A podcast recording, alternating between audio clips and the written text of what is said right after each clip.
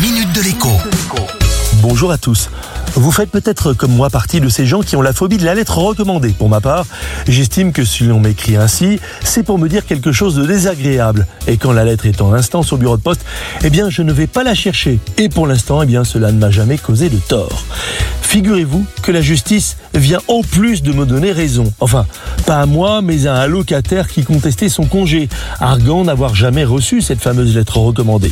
La Cour de cassation, dans un arrêt tout récent, vient de valider cet argument. La simple présentation de la lettre par le facteur ne suffit pas à faire démarrer un délai légal. Si je vous en parle aujourd'hui, ce n'est évidemment pas pour faire des misères à votre propriétaire, mais pour que vous ne misiez pas tout sur une lettre recommandée.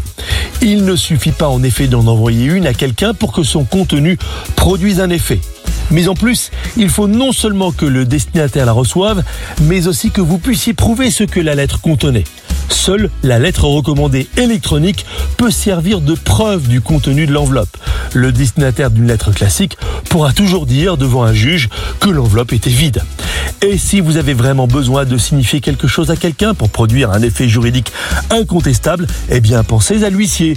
Contrairement aux idées reçues, cela ne coûte pas très cher, parfois seulement quelques dizaines d'euros. En revanche, son intervention, elle, est totalement incontestable devant la justice. À demain.